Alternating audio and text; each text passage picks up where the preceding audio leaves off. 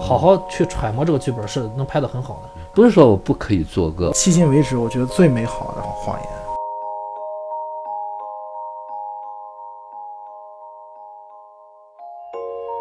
这次我们放出的是我们为什么会说谎的下半期，跟大家聊一聊人性的黑暗面。没有听上期的小伙伴可以先去补课哦。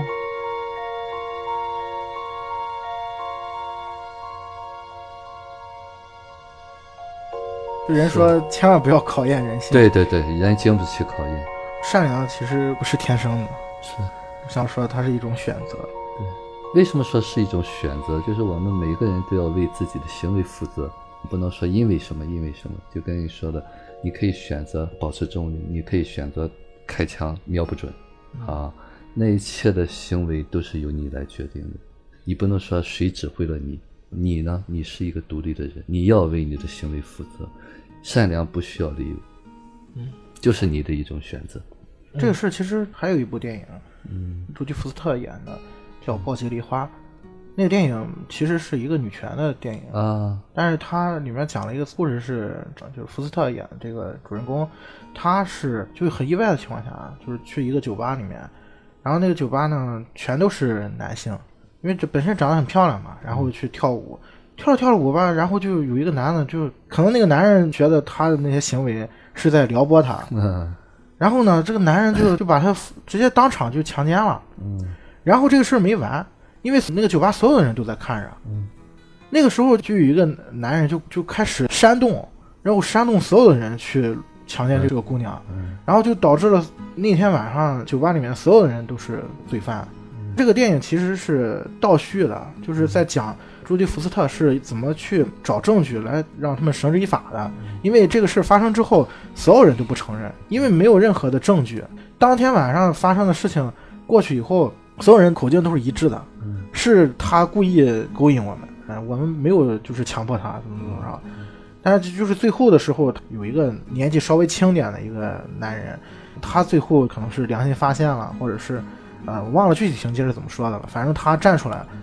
把这个事一下子给捅开了，正义才得到伸张，所有人才被法办了，就这么一个故事。但是这个事件跟我们刚才聊到的也是有类似的，在这样一个封闭的环境下，尤其是构成了一个小的群体、小的这个组织，然后人的这种行为很多时候是无意识的，嗯，或者说他认为他的行为是不需要担责的，嗯，在那种情况下，真的是暴露出人的最本性的东西。就刚才为什么我们聊说人的这个本性性本恶还是性本善的问题？善是需要教化的，是需要后天去你自取去选择的。但是这个恶，其实我们时时刻刻都在遏制它。我觉得这个东西是作为一个从动物进化到人的一个必经的过程。现在我们是在说这样的理论，但是可能把我们自己放到这样的情境下面，我们是否？是真的可以坚守自己的底线，这个其实是要打一个问号的。嗯，如果真的放到那个情况下，你会不会是他们的同类？嗯，我觉得这个是真的是要打一个问号的。对，其实说是人是善的，人本性善还是性恶啊？其实从圣经上就讲，就说我们都有那种罪，原罪，哎，原罪。就像弗洛伊德讲的，就是说我们都有一个本我，都有一个欲望。呃，成长的这个角度上讲呢，就是我们都有一个不服的小孩儿，这个不服的小孩儿呢，就当初没有被给完全公平的待遇过，或者没有被完全的被接纳过，早早就是对父母积攒了很多的不满，那么这就是暴力倾向的根源，就是我们每一个人都被欺负过，最简单欺负就是父母控制我们，你是老大，你管着我的生杀权啊，所以说你就命令我。但是呢，我们作为一个个体呢，总是希望就是被善待，所以说那种恶从一出生就被埋下了种子。当然，父母也不是错了，因为他面临很多压力的时候，他可能取舍不了，他那种恶可能也不是有意识的。但是呢，对于那个小孩，可能就是一种伤害，就是一种限制，甚至就是一种虐待。所以说，作为人就难免有些这些东西。呃，小的时候我们是没法选的，但是。如果我们长大了哈，就是为什么我说要成长？成长了以后呢，你就知道你今天的所有的行为，你都有能力为他负责。为什么要有法律啊？你有一千个理由、一万个理由，你那一刹那间也有两种选择，你是做还是不做。所以说，真真正正有力量的话，你能做到完全为自己负责，不是说我不可以作恶，我作恶了这一刹那我就恨你，我就杀了你，我就准备坐牢，我也不需要你来赦免我，那你也是一种选择。有些人还真是这样的 啊，过然后就认了，我就是对，对对，嗯，这个话题其实那个欧美的电影里面经常展现啊，尤其是你像现在讨论说超级英雄这个事儿，就处私刑，嗯一个人作恶了，扮演一个警察的角色，我去主张正义，我去杀了他，还是说你要交给法律来去制裁他？嗯这个欧美的电影里面经常有体现嘛，就是之前那个红女巫演的，跟鹰眼一块儿演那个《猎凶风和果》那个片子里也是嘛，他家这个女孩儿被发现是被强奸了，而且死了，死在一个郊外，父母就去查这个事儿嘛。红女巫演的是 FBI 派来的警探，他跟鹰眼演这个当地的警察一块儿合作来来去判案嘛。最后发现应该是一个伐木场或者是一个小的，也是一个小的群体，他们当天晚上啊，这帮人石油的好像是不是？啊，好像是。嗯。女孩原本是这个石油队的一个男的女朋友，当天晚上本来是他们两个在一个房车里面在一块儿，然后另外一帮人那天晚上可能也喝了一些酒，然后来了之后就看到这个女孩在，慢慢就升级了。一开始他们只是逗笑，和她男朋友也有点矛盾，吵起来了。对嗯嗯他们想去逗受害的这个女孩，其实这里面也涉及到有性骚扰了。她的男朋友就是看不过去，然后要保护她嘛，然后就打起来了。打起来之后，这个她这个男朋友就被打得很惨，然后这个事呃，啊那可能是打了丢在山上嘛。这个事就是从这一刻就升级了，因为他们已经杀了一个人了，嗯，然后他们就把这个女孩又轮奸了，然后但是这个女孩没死，跑这个这个女孩跑出去了，冻死了，活活被冻死的，没穿鞋要跑回家，要冻死在路上了。然后这个电影最后它有一个点，就是说我们值得讨论的一个地方嘛。鹰眼扮演这个当地的警探，跟女孩的父亲的关系很好，都是认识嘛，也是一个小镇上的。当时这个女孩父亲就跟这个警探说：“你要是抓这个凶手，你先告诉我。嗯，我去打那。对那个意思就是我要报仇，我要杀了他。最后是他们之间其实爆发了一场枪战了。他们发现这个事实的时候，正好他们是处在一个封闭的这个环境下面，然后石油队的这些人个个都是凶手嘛，他们就想掩盖这个事情，他们已经疯狂到要把这这些警察都杀死了。这个时候，他们两方就已经发生枪战了嘛。最后这些那个凶手就都死光了，就剩下最后一个人。这个人其实是整个这个事件的一个始作俑者，对，是最早强奸他。对最早就是施暴的这个人。就一开始找她男朋友事儿那个，哎对语言上挑衅她男朋友那个，对，对，然后鹰眼就把这个人也拖到一个郊外，让他把鞋脱了，说你知道吗？这个女孩光着脚在雪地里走了足足好像是这几公里，她求生的欲望，对她这种求生的欲望多么强大！你可以试试，我让你试试，你如果真的你认去就跑出去，我绝对不会杀你，你也尝试一下这种痛苦，没两步就冻死了，那个脚直接就冻下来了。就相当于这个影片最后惩恶扬善的一个结局嘛，就是跟他爸说了吗？最后，呃拍拍他肩膀，告对呃对对，其实这个人也，他女儿也是这么死的。啊，对对对嗯对对，他他家里也是，他女儿也是是因为这个事情，对他好像一直在查自己女儿的死的原因，和和后来呃咱们说的这个小女主死的原因好像还还很像，可都是在一个地区类似的，都是在一个地区，至少对因为那个地区人很少，对，就是印第安人的居住对他一直在在查这个事情。那个地方反正人人都有枪，反正都对他俩呃女儿好像还认识，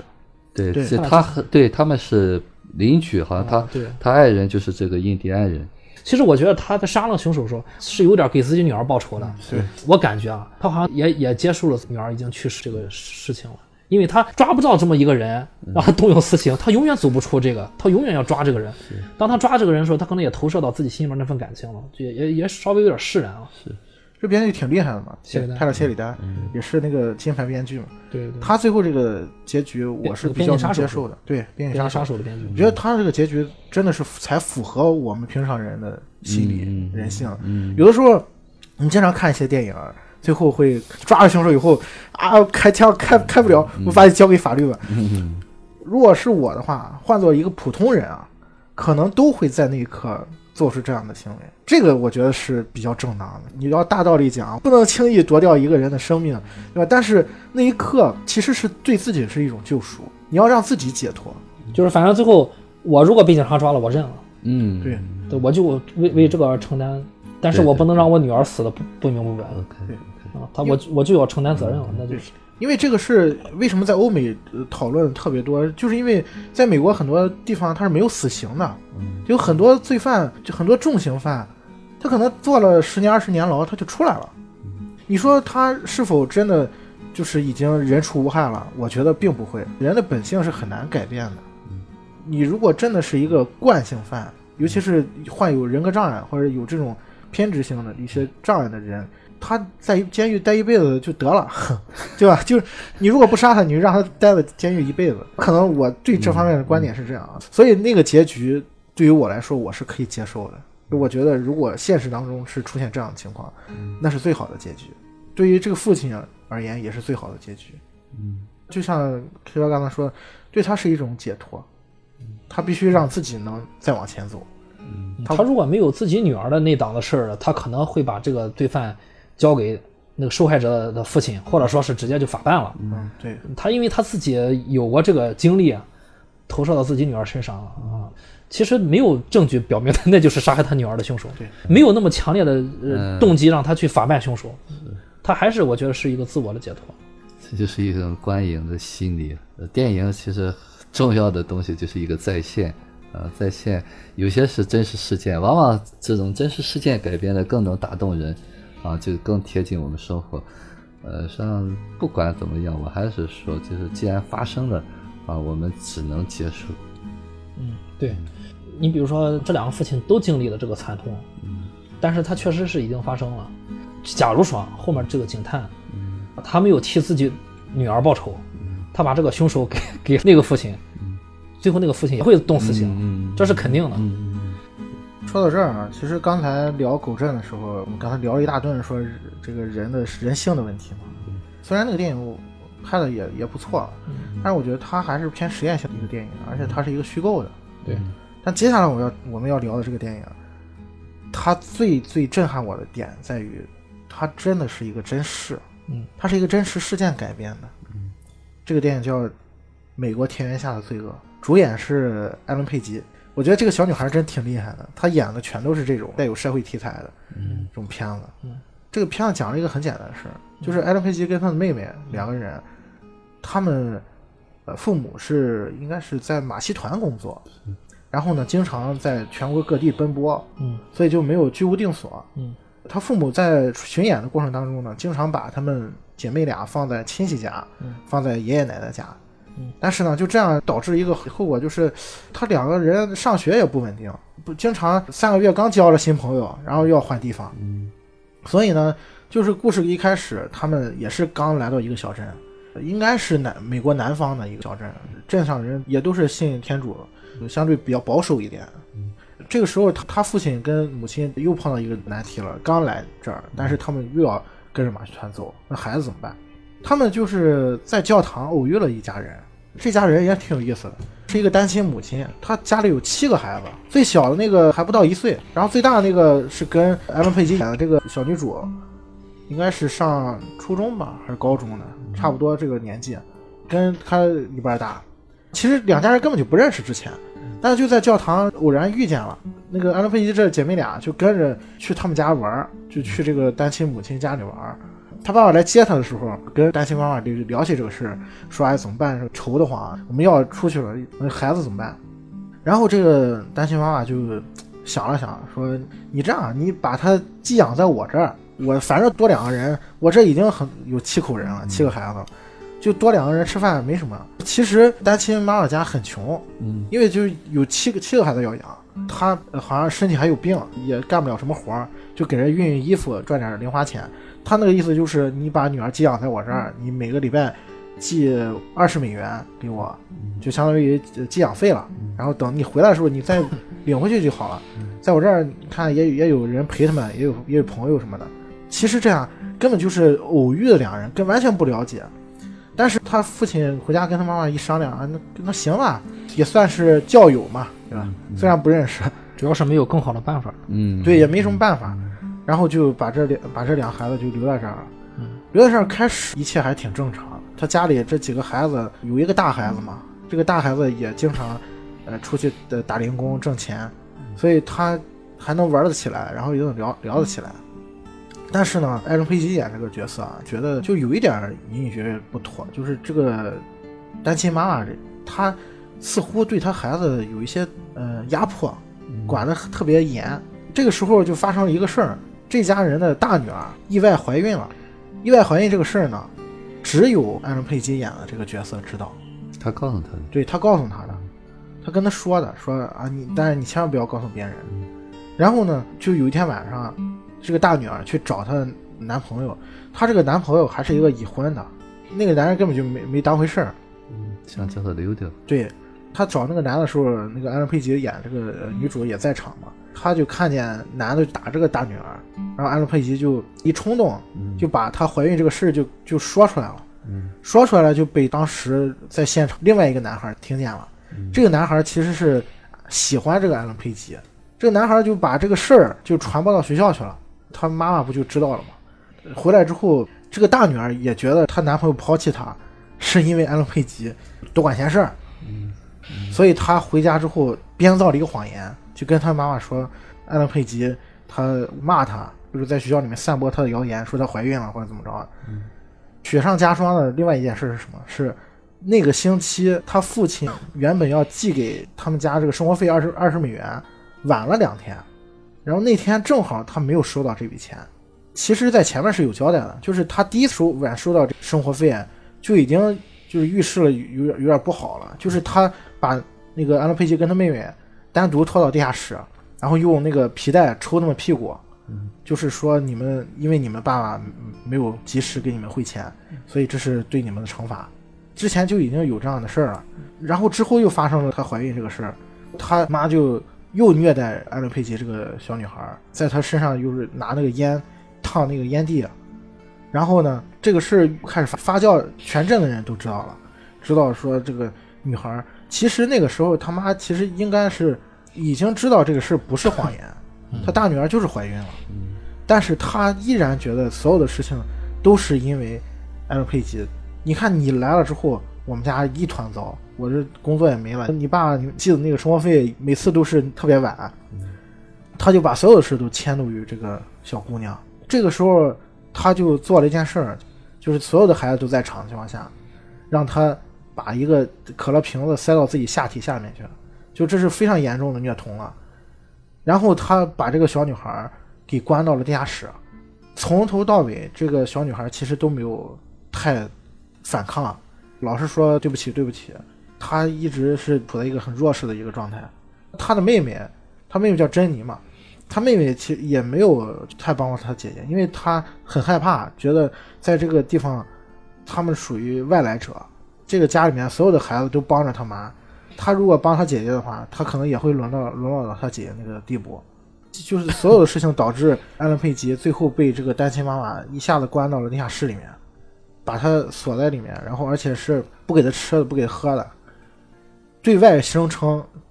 这个小姑娘是在外面就是散播谣言，然后各种乱搞，她管不了，要把她送到少年教化所。相当于对外的那个公开的说辞就是这个小女孩不见了，没上学是因为去了少管所。嗯，其实这个小女孩一直被关在地下室里面。这个事儿一开始是只有他们家里人知道，他母亲跟他七个孩子，还有他妹妹。但是实际上，全镇子上人，尤其是他们家邻居，应该是都知道的。为什么？因为他每次去地下室虐待这个小姑娘，小姑娘都会发出很惨烈的叫声。电影里面有好几个镜头都交代他的邻居听见了这些声音，但是那个邻居都是觉得不管闲事儿，然后就导致这个事儿慢慢就越来越严重。有一段情节到最后是什么呢？就是这些他们家里的孩子开始邀请自己的同学跟自己一起上地下室去虐待这个小女孩，就是他们以虐待这个小女孩为乐。最最个残忍的是，就之前提到了喜欢艾伦佩奇这个男生被抓到地下室之后，用那个烧红了的铁丝在他的那个肚子上刻字，刻的就是说我是个妓女，并且我以此为荣。电影最后的时候，他的那个剧情上面有一个小的反转，但是最终这个女孩是死掉了，就是被虐待致死了。直到死了之后，然后才有呃神父到家里来。他们家都是教徒嘛，就是每个周都要去礼堂嘛。但是这个小姑娘已经好几个月没出现了，所以这个神父就过来问这个情况。当时他妈妈还在说他在少管所，但是这个神父就觉得呃不对劲儿，那我去少管所看他。这个时候他妹妹冲出来，就是说你把我带走，你把我就交给警察，我会告诉你一切。这个事才被揭露出来。他那个妹妹，当他们受罪的时候，他没有反抗。那个牧师来了，他能站起来说你把我带走。以前的话，你看他，呃，他妹妹没有任何的这个反抗，或者说是想和外界求助的。那为什么在那个时候他就有这个勇气，或者说有这个动机，他去求助牧去这个牧师了？他他以前也去过教教堂，好像是他对警察说的，还是对牧师说的？他死了以后，他们全家孩子也震惊了。然后他妈说没死没死，他那个大女儿说他死了啊，他妈还不相信这个孩子被他折磨死了。啊，是这样，就是牧师来是在他死之前，剧情就到蹦到他全家人都发现他死了，嗯，然后他孩子还给他做那个复苏，嗯，他妈妈就一直说他没死，你他是在装，然后你你们不要管他，他肯定没死，肯定没死，一直不接受这个事儿。这个他那个孩子就说他真死了，然后就吆喝着，就让那个男孩，就是最早喜欢艾伦佩奇这个男孩去报警，去报警，然后他就报警了，报警警察来了，对，警察来了之后，他妈还想掩盖这个事儿，这个时候就是他妹妹，然后说你把我带出去，我把所有事都告诉你。警察来了之后，他才说了这个事。也是我估计啊，既然是这样，应该也是因为他姐姐死，他姐他姐死了这个事情，他姐姐死了这个。现在就是说已经惊动到警察了，嗯，他这会儿不说你把我带走，嗯。就那个意思，你保护好我，我才能说这件事情。就是这会觉得有人可以救他了。对，这么想来，如果说这么长时间里面，他父母但凡来一次，这个事情就可以避免。对啊，因为他他还是害怕有一个让他觉得安全的人出现，他这个事情就可以避免。就他父母来，他肯定跟他说：“你你把我带走，我我把所有事告诉你。”警察来的都这么会说。电影一开始就是以他们在法庭上受审来开始的，所有的人包括。后面，他们家的孩子带着朋友来施暴的这些人都受审了，就是你们当时做没做过这事？所有人都说啊，做了，做了这事了。但是你们当时为什么要这么做？所有人都说不知道。但是当问到他这个母亲的时候，他母亲就所有的事都不承认，说都是他们家这些孩子故意诬陷我。但是铁证如山，你狡辩也没有用，所有人的证据都指向你。当时是判了多少年？判了无期徒刑，应该是。但是美国的法律就这样，就是他没有死刑嘛，然后待了几年之后，你就可以假释了。他好像是坐了二十年牢还是十五年牢，啊就被放出来了。就这是真事儿嘛？放出来之后就也是在外面隐姓埋名又生活了五年，最后才死去世了。但是这个小姑娘最后就是死掉了，被虐待致死了。这个电影其实给我的震撼要比《狗镇》要大很多。因为狗镇毕竟是一个虚构的故事，但是这个确实是一个真实的案例，而且很多的当事人可能到现在还健在，甚至是当时参与施暴的这些人，这个我觉得是更值得去讨论的，可以大家去深思的一个问题。尤其是在法庭上，所有人都没有避讳自己犯过，都承认了我对他做过这样的恶行，但是。在问他们为什么这么做的时候，所有人都说不知道为什么。这个我觉得于果老师可以给我们先解答一下这个问题啊。就首先是他们为什么会出现这样的行为，二点是他们为什么在法庭上会采取这样一种辩驳。这电影我也是看看了以后挺震撼的。呃，其实这样极端的例子哈，就是说可能世界各地都会发生，就是这种集体施暴啊。集体施暴的这个过程当中呢，就是首先说。呃，为什么这样做？如果是我们能够完全为自己的行为负责的话，那我们就是有意识的这样做。相信那些人当初可能并没有想过这样会怎么样，或会有什么后果。就像我们刚才讨论那个狩猎一样，如果他那个小孩的爸爸知道这样会对他朋友造成这么大的伤害，啊，那他可能也会去再深思熟虑一下。在更清晰的去看待这个东西的时候，还有一个就是从众的，可能刚开始的时候他妈烫他的时候，小孩都害怕。其实他那个镜头也是描述的，再后来就是习以为常了，再后来就发现，哎，这是一个游戏，就像欺负小动物一样。实际上呢，从某种意义上来讲，就是把自己的那些愤怒啊、暴力倾向借助了一个点，就像狩猎一个道理，就说我们内心都积攒了一些愤怒或者是恶的东西，只是说没碰上，总是有一个替罪羊。这个小女孩就是一个替罪羊。所以说，就在一个极端的情况下，就发生了这样的事情。其实大家都会想，为什么，或者是会觉得不寒而栗。做的那一刹那间，可能都没有去真正想想我要做什么，我要为此承担什么。那我就说，我们都在处在一种盲从的一个状态，就是可能我们都在被那种潜意识驱使，或者是我们都借此这个机会发泄一些愤怒，施展一些暴力。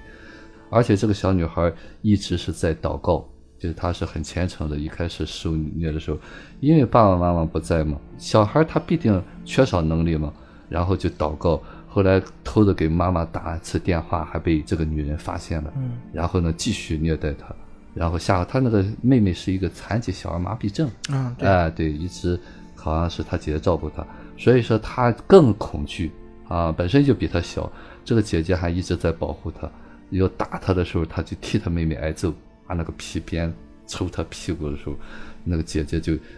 就表现出来那种承担的一些东西。最后好像有一段闪回哈，我觉得那是导演处理的挺好的一个片段。对，哎，就好像是最后这个大女儿把他拖出去救了，然后又碰到那个喜欢他那个小女孩小男孩又开车找到了他父母。实际上这一段是想象的，并不是那么一回事儿。啊，就好像是那一段时间，他大女儿发现了，这也是满足了我们每个人内心可能觉得还是有一点儿希望。哎，对对对，其实呢，这个电影呢，也就是揭示着我们人生当中人世在世的时候有很多的可能性。当然了，这个东西真的不是说某一个人，真的说，如果是只是他妈妈的话，那么这些这个故事也就没有什么东西了。就是在这个妈妈在这个光天化日之下，这些孩子的参与的过程当中，啊，实际上都会发生了这种事情。当然了，这个电影呢，因为是一个真事儿呢，也是有些交代啊。这个妈妈生这个大女儿的时候，就和这个大女儿怀孕的时候差不多大。对这个妈妈，我觉得也是很值得探讨的一个角色。对她这么多孩子，对，对而且而且她每一个孩子可能都不是一个父亲。对，因为她有一个情节啊，她就是她妈妈有一个男朋友，这个男朋友是那个弗兰兰演的，詹姆斯·弗兰克演的。然后这个男的也是一个不学无术的人，嗯是个反正就个地痞流氓一样。他跟他妈妈生了最后一个小孩子，那个小儿子可能也就一岁大点儿。不到一岁，对不到一在岁襁褓里边。对他这个男朋友呢，也不管不问他的这个孩子，每次来呢就是要钱，就是问他妈要钱，不给就打。他妈呢，他每次还很顺从，就是你看他这么多孩子，而且每个孩子都是跟不同男人生的，他还有一些病身上，然后经常咳嗽，然后呢也没有什么赚钱的本事，可能也是别人当相当于救济他，给他衣服让他熨，然后给他点儿钱养活这一家的人。我觉得从这个角度，那个于高老师可以给我们解读一下这个角色。对，实际上呢，这个女人呢，如果说从精神病学的角度上讲，这个女人是有问题的，起码在一个人格障碍的一个状态下，嗯啊，那就是说，如果正常一个妈妈会那样虐待一个小孩吗？用烟头烫，而且她打完了，她会有一个说不是，她不是说就是那种饿的不行了，打完了他又会熬，要说要不是你爸爸不给我钱，我很需要这个钱，我打。他总是有时候一阵儿清醒，一阵儿就打的时候就像恶魔附身了一样。嗯实际上这就是和他这个经历有关系的。其实国外经常会有这样的电影，我记得也是一个丹麦还是瑞典电影，叫《伤心潜水艇》，我不知道你们看过没有？嗯，这个伤水潜水艇呢，也是一个妈妈，三个儿子，两个儿子比较大，其中这个小儿子就很小。这个妈妈也是一个单亲妈妈，然后呢，就每天喝酒，喝完酒回家就尿裤子，然后这两个儿子就给他收拾，还要看着这个弟弟。最后呢，就是讲这两个儿子都没有好，有一个就成了贩毒的，有一个就是打人进监狱了，而且好像最后那个小的还死了。这两个孩子看着看着，可能没照顾好，这个小儿子就死了。其实这个电影就是讲的什么？这个童年给我们造成的阴影，就是这个妈妈也是这样。当她十几岁的时候就当妈妈了，呃，我说她本身她就是一个孩子，她怎么能爱这个孩子？就是她是一个心智不全的，还没有到那个呃能够承担起成人的这个东西的时候。呃，当然了，她为什么十几岁就怀孕了？一定是她家庭条件也不够好，就是那种不知不觉稀里糊涂就怀上孩子了。怀上孩子就生了，生了以后就好像这个人就破罐破摔了啊，就是公共汽车哪一个都上。最后那个男朋友就比他大女儿大不了几岁，对，哎，然后还有一个孩子。其实他和那个忘了喜欢那个那个叫西西维利亚是吧？那个小女孩，嗯，哎，就是那个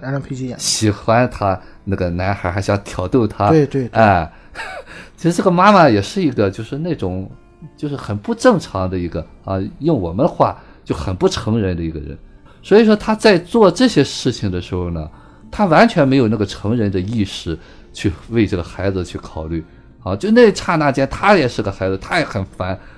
这七个孩子都要吃饭，他压力也很大，所以说他就是那种东西排泄不了，那就用这个小女孩来报复，就像我们自身难保一样。所以他最后说实的话，他说忘了那一刹那间，也不一定是真忘了。但是呢，起码他在犯那个过失的时候，就像我们说，他那一刹那间并没有感觉那个小女孩是一个人，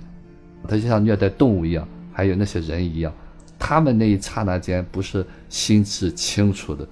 我们经常会精神病去鉴定，可能他在犯这个过程当中的时候，不是完全理智的。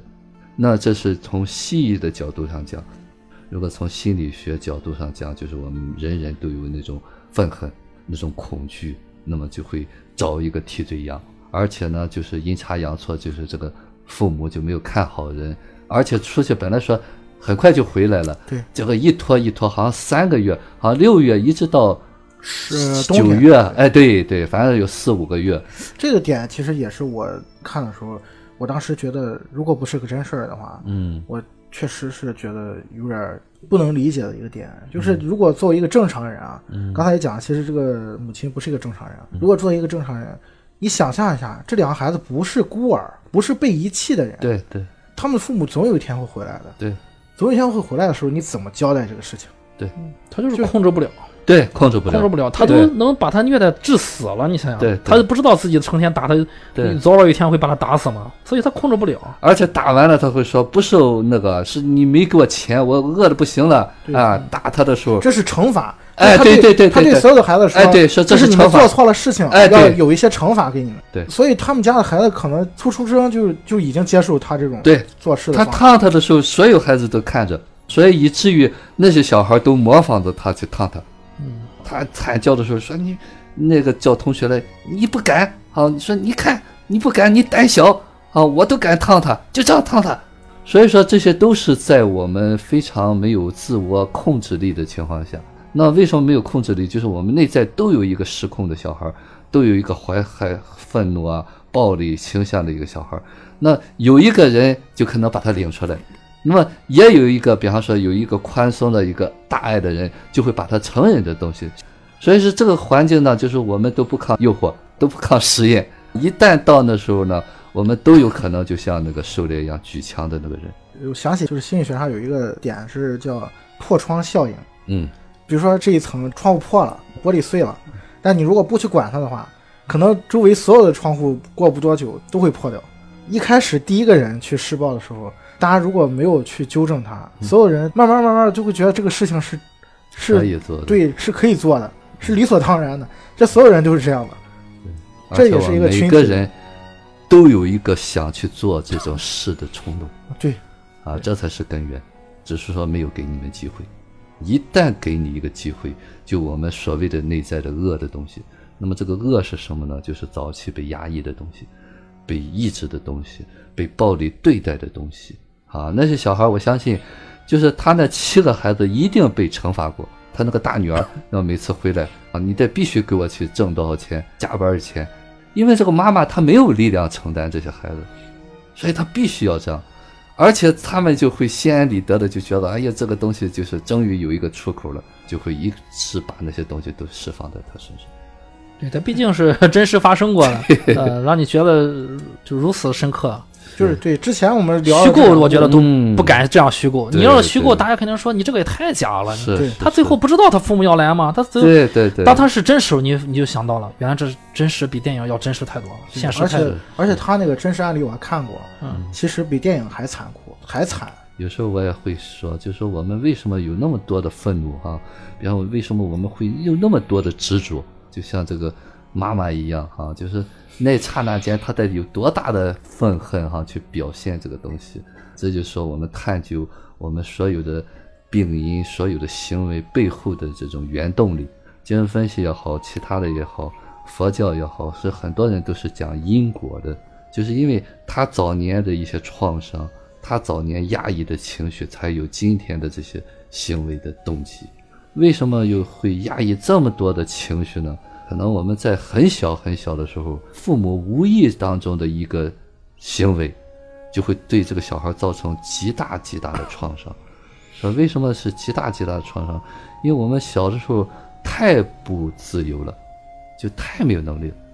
啊，你比方说现在大了，你比方爸爸妈妈不给我饭吃，我可以回出去买一个饭吃。但对于小孩来说，我经常举一个很简单的例子，就像那个小婴儿，如果爸爸妈妈一个小时不来看他，他就觉得很难受了；两个小时不来看他，那就到崩溃边缘；三个小时不来看他，他可能想死定了。那一刹那间，他那个痛苦劲儿完全就可以想象。如果我说他有能力自杀的话，那些小孩都可能自杀了。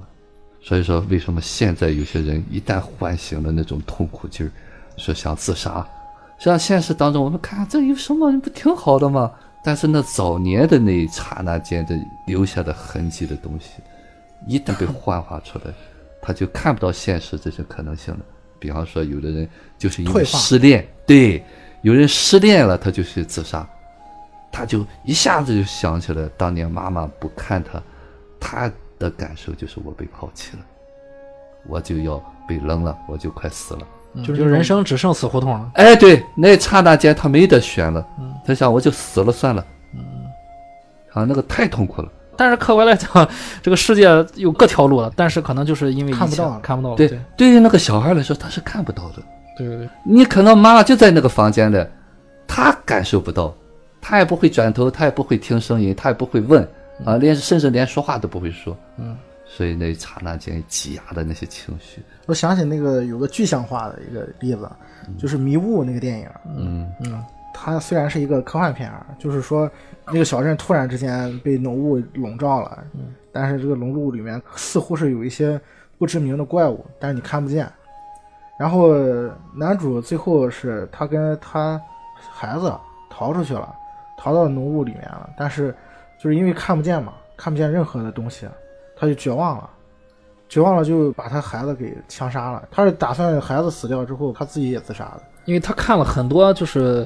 呃，在那之前他身边的人被那些怪物给、嗯给杀死的景、景象，他觉得与其孩子们被怪物残忍的杀掉吃掉，不如就是他一枪啊解脱，然后我我再我再自杀。对啊，你想他枪杀自己的孩子是很痛苦的，他都到了这种地步了啊，他这个绝望了。对，然后这个地方就电影这个结局就挺挺震撼的。然后当他准备开枪自杀的时候，突然一辆坦克从旁边经过啊，对，然后浓浓雾渐渐散去了，就发现有人来救他们了。就那个时候，那个父亲一下子崩溃了，就是那个那个，就像我们刚才说的，并不是没有路，可能只是我们一时之间被遮蔽了双眼，看不到。看不到了。嗯，呃，于果老师说的，可能我们每个人啊，心里面都有那么一一些种子，并不代表他能爆发，但是可能他一直在被隐藏在在深处定。时炸弹一样，对，就像定时炸弹一样。我前两天看呃呃央视那个《法治在线》说了一个案例，说广东那边有有有一个人叫了另外两个朋友出来吃夜宵，吃完夜宵之后，他跟他两个朋友说：“说我这个大众车的车前头来来回回被蹭了好几次，想去修修车，但是手头比较紧，想挣点外快修车。他想了个办法，他说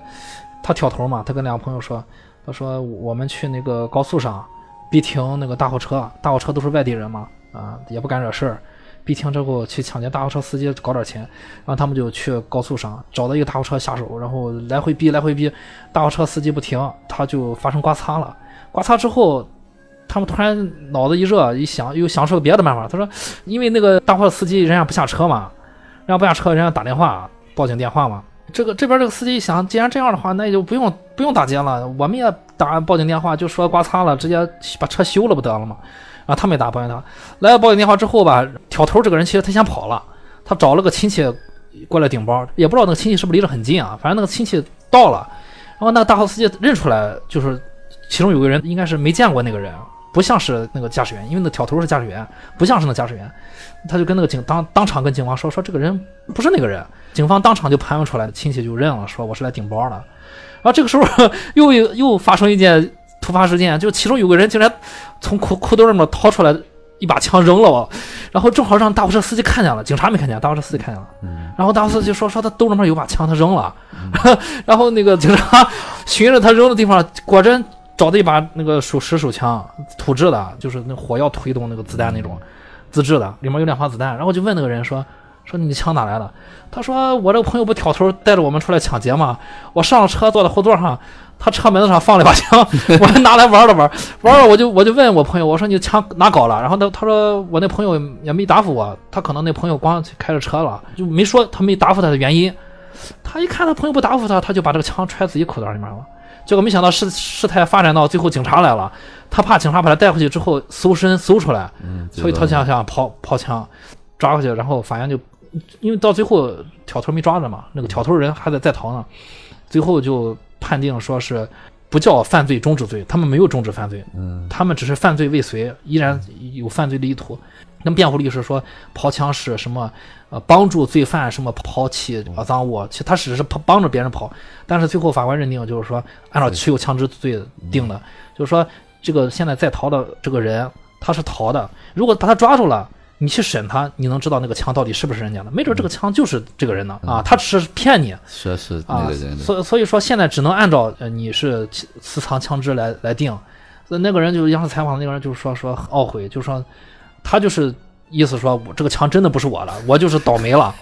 然后法官的意见就是说，什么时候抓到那个在逃犯，咱们可以翻案没关系，但现在没抓到。你只能按照这对没有证据，只能按照这样做比较稳妥。就倒霉你没没也没法，谁让你玩枪呢？但我刚才想起这样的，就是你们刚才说这个事儿，我想起来，就是其实这种事情你看很多啊。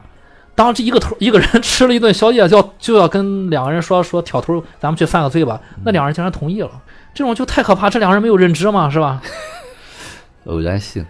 其实这种偶然性也是必然性。只是说我们看不到那种偶然性。你说起必然性，我想起来了。这三人吃完宵夜之后，这三人还在车上吸了冰毒。但是他们吸完冰毒之后，他们并不是在吸完冰毒这种幻觉的状态下去犯的罪，他们还是清醒的。因为幻觉下是开不了车了嘛，是容易出问题。他们是吸完冰毒这个劲儿之后，但是你能从他们三个人聚聚在一块吸食冰毒，就能看出来这个事情的必然性。啊，有点破罐子破摔的意思。呃，就是说，他们吸毒就是本身就是自己的自控力是有问题的。对，这如果说是一个编剧把这个事情写出来，他不告诉你真实发生的，我还以为这是个喜剧片呢。这不是个对，这不是个喜剧片吗？但是现实中就有人这么搞笑，会听从一另外一个人轻易的就把你挑唆了，你就能去去和他去犯罪。是，对，不需要去犯那么去把他关到地下室去弄了，你这种罪他都会轻易的就去做了，没有分辨这些事情。对，也就是说，他不不计较什么后果。对，刚才聊了《美国田园下罪恶》这这个电影里面，我觉得还有一个人是我特别关注的，就是这个妹妹。嗯，她这个妹妹得救以后，她是应该现在还健在，我没有详细去了解过，当然也没有什么资料啊。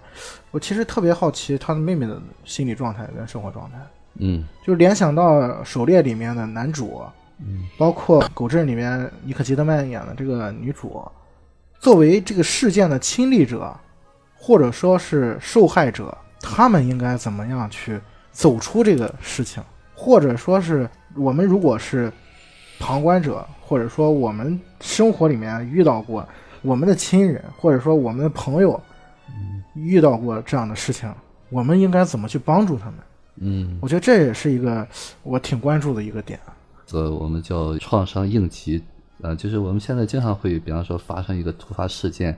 我们现在也会心理援助。你比方说，这也算是一个创伤一个事件啊，这必定是一个大事件。那么大事件呢，我们现在往往就是比方说一些地震啊或者海啸啊这种东西，再就是比方说突发事件，就跟那群体事件，像那种说船被杀的那些，每个人需要都是需要心理援助的啊。那么怎么去心理援助呢？实际上有两种情况，一种就是暂时的把他那些，比方说那些情绪反应，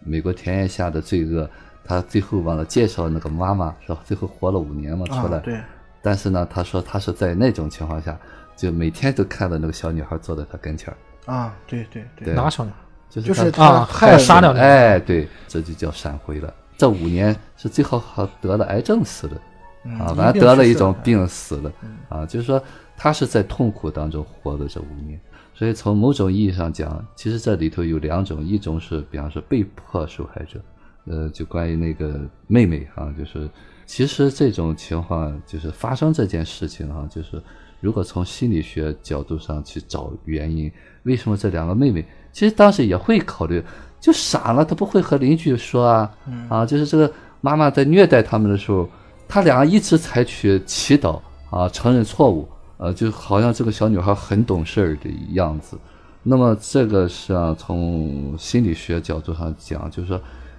他这个背景是什么？就是他父母一直就是动荡的，就是总是要迁移的，所以这两个小孩一直是在恐慌当中的，总是在不断被父母抛弃的一个过程。就是极度的不安全。哎，对，所以说他那种感觉就是我被受伤、被虐待，那都是很自然的。所以那个妹妹也是那种情况，就是说她不害怕，害怕说了，万一告诉人了，她就本身她腿就有残疾，所以他们更多的是恐惧，才会让这个事情发展到这种状况。他们自己也负起一定的责任来，他没有为自己保护好自己，起码没有保护好身体。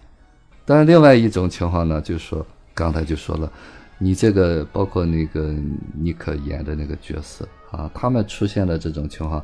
他们需不需要去援助？那么如果需要援助的话，是他主动的还是被动的援助？当然，被动援助现在一般不去提。那么如果他想去援助，觉得那个电影挺好的，就是《房间》。嗯啊，房间那个电影也是，就是他妈妈是一个心理医生嘛，啊，就怎么去援助这些东西。实际上呢，呃，所有的创伤的背后都是有一个原创伤在的。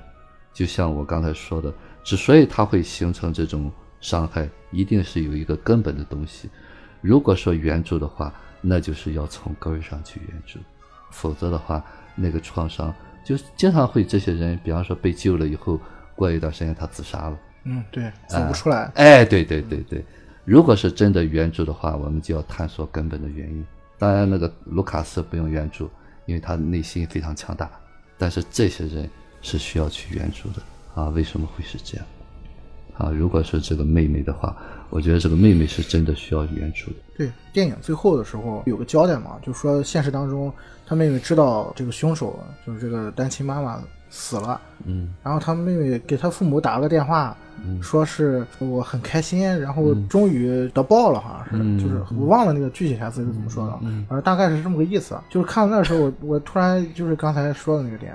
突然觉得这个妹妹可能也是一直都没有走出来这个事情。一。直恐惧着。虽然她姐姐最后被迫害致死了，然后她是得救了，但是她一直活在这个事情事情里面，可能可能一直都没有走出来。是所以他最后才会，当这个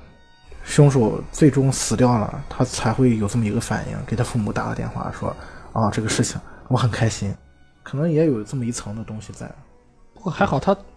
因为凶手死了，他最后还是能走出来，还还他还挺开心的，嗯，至少这点还还好，就怕他始终走不出来。对，其实那种开心也就像我们解决了现实的问题一样，说真正的开心和痛苦，并不是现实给你造成的。我们是这么觉得，比方说有的人失恋了，说男朋友回来我就好了，啊，不是男朋友回来他就好了，啊，其实他那个失恋的东西一直在那儿。就可能从心理学的角度，还是一个干预的过程。嗯我们怎么去干预？比如说他是一个被害者，嗯怎么去给他做一个创伤后的一个应激的一个干预？但是我觉得这个事情就是之前我们讨论过，一个人想要走出来，还是得靠自己。很多时候，可能呃，我们只是通过我们的一些呃外界的一些手段，可能只是一个外力，嗯，要起作用，还得是从他内心去做一个改变和解脱。是，之前跟于果老师聊起过，我一直在比较关注一个叫斯多格学派嘛，嗯它里面我觉得有一句话其实挺好的，在这个节目里面念给大家听。觉得如果我们听众里面有处在这样的处境，或者身边的人有这样的处境的话，这句话我我希望是有有所作用。我觉得这句话其实跟我们讲的很多事情也是相通的。他他是怎么说的呢？他说，伤害我们的并非事情本身，而是我们对事情的看法。事情本身不会伤害或阻碍我们，他人也不会。真正使我们恐惧和惊慌的，并非外在事件本身，而是我们思考它的方式。使我们不安的，并非事物，而是我们对其意义的诠释。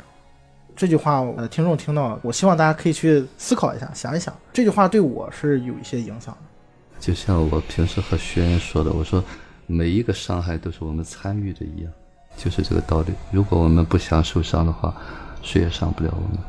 就像于果老师说，呃，那个狩猎里面的男主，其实做的是最好的一个，嗯，他自己真的是没有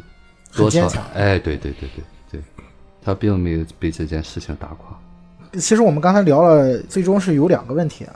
一个问题是你是不是那个举枪的人，嗯第二个问题是，你是否能坚持自己的底线。嗯这两个问题到最后，我觉得大家应该都有自己的答案。那我们最后就来点正能量了。我想举一个电影里面的例子，第一部电影叫《辛德勒的名单》，我觉得大家都应该看过。嗯这也是一个真实改编的，发生在二战时期，应该是一个纳粹党员，就是在极端的环境下面，所有的人都在残害、都在进行种族大屠杀的时候，他选择了站在正义的那一方，他是这个团体的那个坚守自己底线的人，他拿出自己的钱，拿出自己的产业去救了一一个又一个的犹太人。这是我觉得回答那个问题，就是你是不是能做一个坚持底线的人？这是一个真实的例子，我觉得他是能说明一些问题的。我们有机会选。对然后第二个人其实是挺有意思的，就是刚才我们在聊说这些人经常处在一种谎言当中嘛，呃在群体当中碍于自己的这种身份，或者说我必须要做跟其他人一样的事情，我才能生存。然后我就想起了另外一个日剧，叫《欺诈游戏》，嗯，它是根据漫画改编的。这个欺诈游戏偏如其名啊，讲的其实就是说谎的游戏。一帮人为了赢得奖金而去参与的一个游戏，然后在这个游戏里面，其实只要互相不欺骗，嗯都真诚、对信任的对对待每一个人，所有人都能得救。但恰恰就是每一个人都想要欺骗。都想要欺骗，都对别人保持怀疑，都想要那些钱，所以导致了所有人都没有好的下场。但是日剧里面只有一个，就是女主人公，是一个特别天真、特别单纯的女孩子，她从头到尾都坚持，我只要真诚对待别人，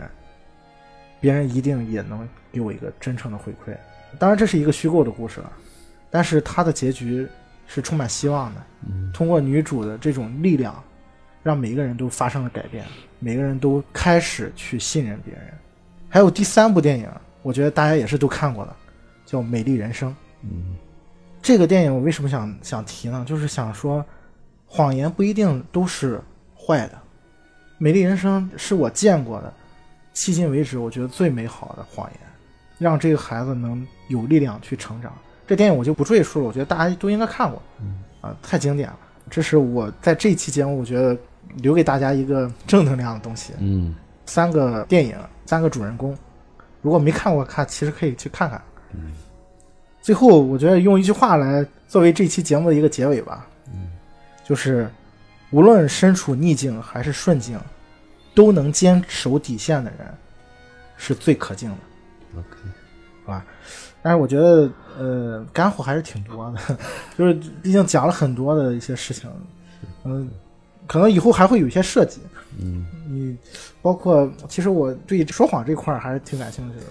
之前有部美剧你还记得吗？就是叫那个 Lie to Me Lie to Me，嗯就是讲那个微表情。那个那个美剧当时让这个测谎这个这个事儿特别火嘛，然后我还去买了买了一本书叫那个书叫书就叫说谎，是美国的一个心理学家写的。他那个书啊，其实我觉得出版商挺业主，他这个书里面说谎，然后揭露商业